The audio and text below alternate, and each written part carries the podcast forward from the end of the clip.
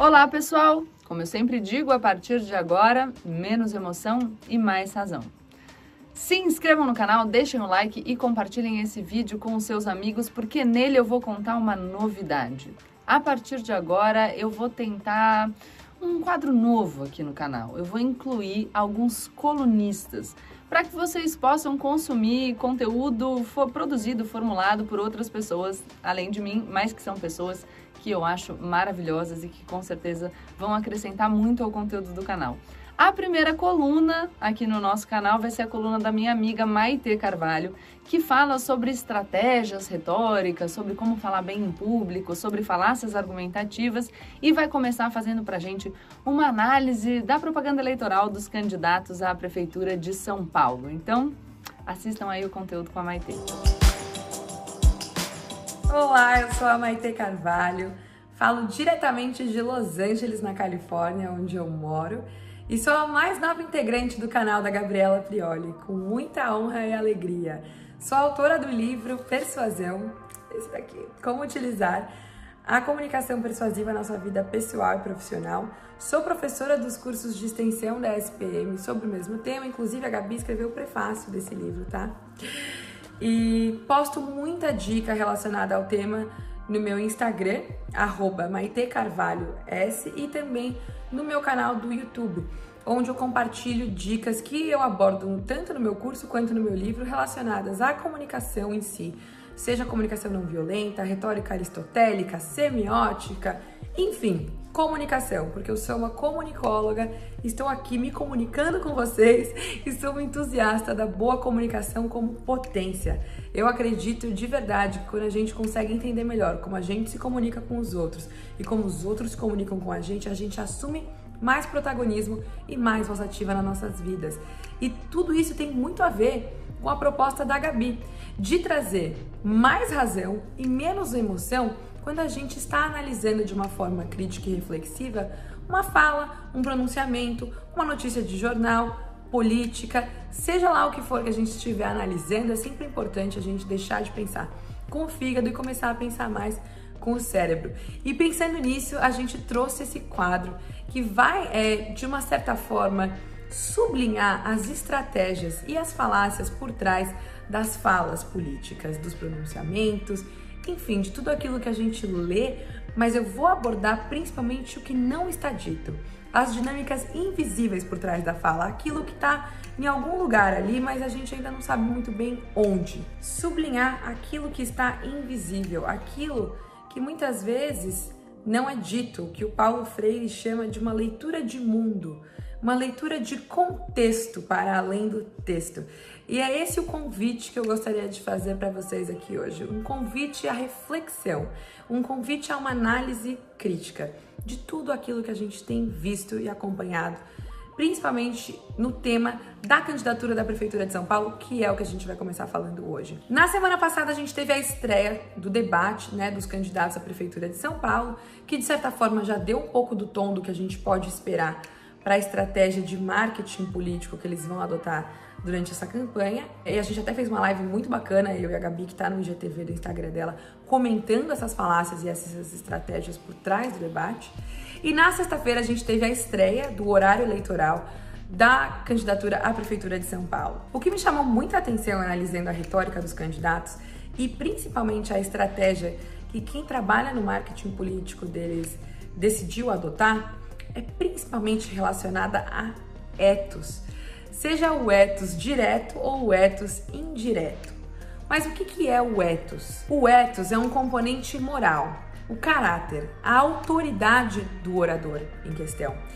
E ele pode, inclusive, invocar e trazer para si o caráter e a autoridade de um orador indireto que não está necessariamente presente nessa fala, que é o que a gente pode ver que é a estratégia adotada por muitos candidatos à prefeitura desse ano.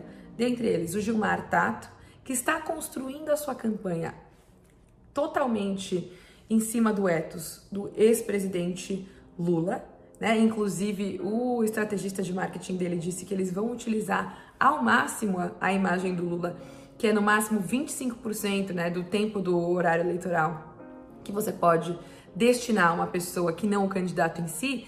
eles vão utilizar com a imagem do Lula. Da mesma forma que o Guilherme Boulos vai fazer com a imagem da Luísa Erundina, da mesma forma que o Celso Russomano vai fazer com o ethos do presidente Jair Bolsonaro, apesar do paulistano rejeitar o ethos do Bolsonaro. Mais de 46% dos paulistanos dizem que não votariam no Bolsonaro. Então ele está se associando de uma forma controversa, mas acreditando que ao utilizar-se né, desse espírito de sou amigo do rei, como ele usou muito no debate, né? Sou amigo do presidente, o presidente me disse, né, colocou a mão no meu ombro e disse: "Celso, cuida de São Paulo", né? Ele acredita que vai ter sucesso com isso. E o Bruno Covas, que também está utilizando dessa estratégia do ethos do seu avô, Mário Covas, trazendo para a sua imagem. Então, olha só, a gente tem quatro candidatos, pelo menos, que estão utilizando dessa abordagem de se apropriar do ethos indireto de uma outra pessoa que tem prestígio ou que de alguma forma tem prestígio entre a sua audiência, é o que representa esse conjunto de valores que eles também acreditam para comunicar melhor com a sua audiência. É, isso a gente chama, dentro do estudo da retórica, de uma apropriação ad verecundiam. Parece nome de feitiço do Harry Potter, mas significa o seguinte: eu vou utilizar do endosso do ethos de uma pessoa para construir as minhas credenciais. E ao fazer isso de uma forma indireta, eu comunico com a minha audiência. Logo, se você gosta do Lula, você vai gostar de mim. Se você gosta do Bolsonaro, você vai gostar de mim. Se você gostava da Erundina, você vai gostar de mim. Se você gostava do meu avô, você vai gostar de mim. É, é, mais ou menos quando você tá comprando online e aí aparece assim um pop-up para você falando: se você gostou dessa blusa roxa, poderá gostar também dessa outra blusa roxa, porque o algoritmo de alguma forma entende que você tem vieses, né, vieses cognitivos que te levam a comprar uma certa coisa. É mais ou menos o mesmo raciocínio, só que aqui controlado por estrategistas e marqueteiros políticos. Eles entendem que se a sua audiência simpatiza com um candidato, você vai gostar daquele candidato também. Isso não é nada novo na política, isso já é feito há muito tempo. E essa estratégia de você pegar carona no vácuo do ethos de alguém para construir uma imagem para você, ela pode ser utilizada inclusive ao revés. Então, da mesma forma que eu posso construir o meu ethos atrelando a ele ao de alguma pessoa, eu posso atacar o ethos de alguém para atacar indiretamente o ethos do meu candidato direto. Peraí, Maite, fiquei confuso. Então, vem, vem comigo. o candidato Celso Russomano, por exemplo, decidiu atacar o ethos indiretamente. Ele não está atacando o ethos do Gilmar Tato, que é pouco conhecido ainda pelo paulistano, nem o ethos do Bruno Covas.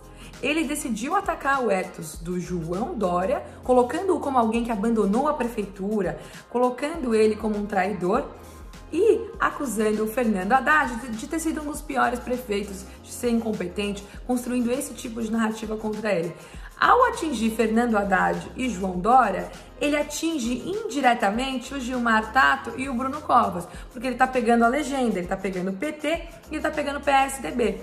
Então ele ataca o ethos dos antecessores que ainda tem uma imagem muito forte atrelada ao partido, como se ele estivesse fazendo uma jogada de, de, de xadrez para atacar o Eto indiretamente do Gilmar Tato e do Bruno Covas. Logo, se não simpatizei com Fernando Haddad e se me senti pessoalmente traído por João Dória, não gosto de Bruno Covas, não gosto de Gilmar Tato. Então, isso é o que a gente chama de uma estratégia ad hominem, que é quando eu, eu ataco diretamente o caráter da pessoa com quem está argumentando contra mim ou a pessoa que de alguma forma está ligada no seu ethos ao meu interlocutor. Ou seja, o ad hominem, que inclusive eu tenho um vídeo no meu canal somente sobre o uso do ad hominem, as suas três vertentes, que é a circunstancial, a abusiva e a tu quoque, que é basicamente a falácia da hipocrisia, que a gente também viu muito nos debates, né?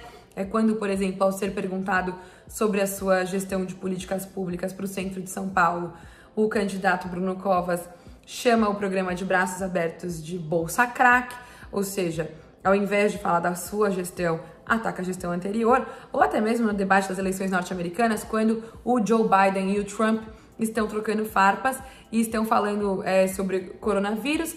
O Biden pergunta para o Trump e ele devolve perguntando: mas e a SARS?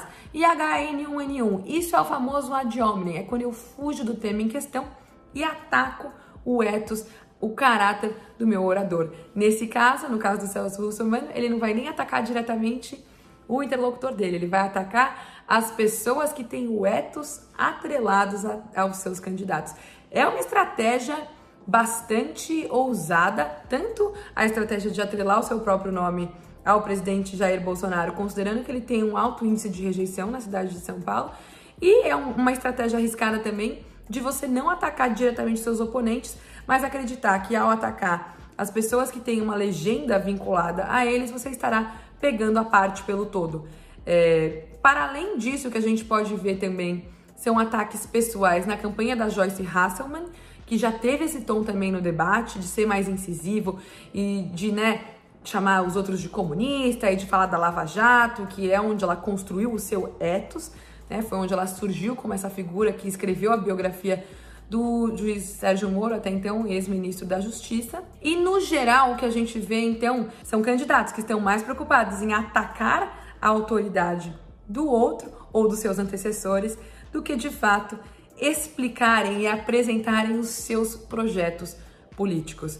Acho que a gente precisa ficar bastante atento e com uma escuta bem crítica, bem reflexiva de entender qual candidato de fato está saindo pela tangente e não apresentando nenhuma proposta, somente se escorando nos etos de antecessores e atacando os, o etos dos seus oponentes, e aquele candidato que de fato está trazendo algo de tangível e de concreto enquanto proposta para o futuro. Se você gostou desse conteúdo, eu falo bastante disso, não somente no meu canal, mas também no meu Instagram. Deixo aqui o convite para vocês acompanharem, principalmente o vídeo da falácia ad hominem, onde eu entro no detalhe do que, que essa falácia significa e vocês vão conseguir entender no detalhe o que eu quis dizer sobre esse tipo de acusação e vão perceber como ad verecundiam e ad hominem viraram os imperativos, os mandatórios do tom da campanha da Prefeitura de São Paulo em 2020. A campanha eleitoral apenas começou e eu faço o convite para vocês ficarem atentos.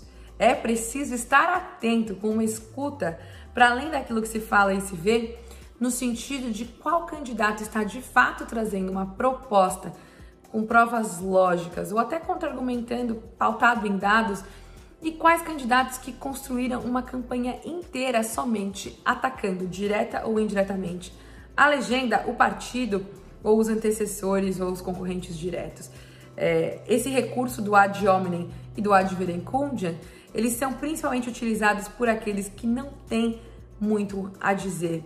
Então, fica aqui o convite para a gente prestar mais atenção em quem de fato está trazendo uma proposta tangível e clara de um projeto político para o futuro e quem está preocupado em somente ficar pegando carona no vácuo dos seus antecessores, dos seus vices ou daqueles que são expoentes nos seus partidos. Bom, é isso. Espero que vocês tenham gostado desse primeiro vídeo da nossa colunista Maite Carvalho. Quero que vocês me digam nos comentários se vocês gostaram dessa minha ideia. E aos poucos eu vou contando as novidades, porque nós temos outros colunistas. Sim, acho que vocês vão gostar. Suspeito. Não se esqueçam de se inscrever no canal, deixar o seu like e compartilhar o vídeo com seus amigos. Beijo!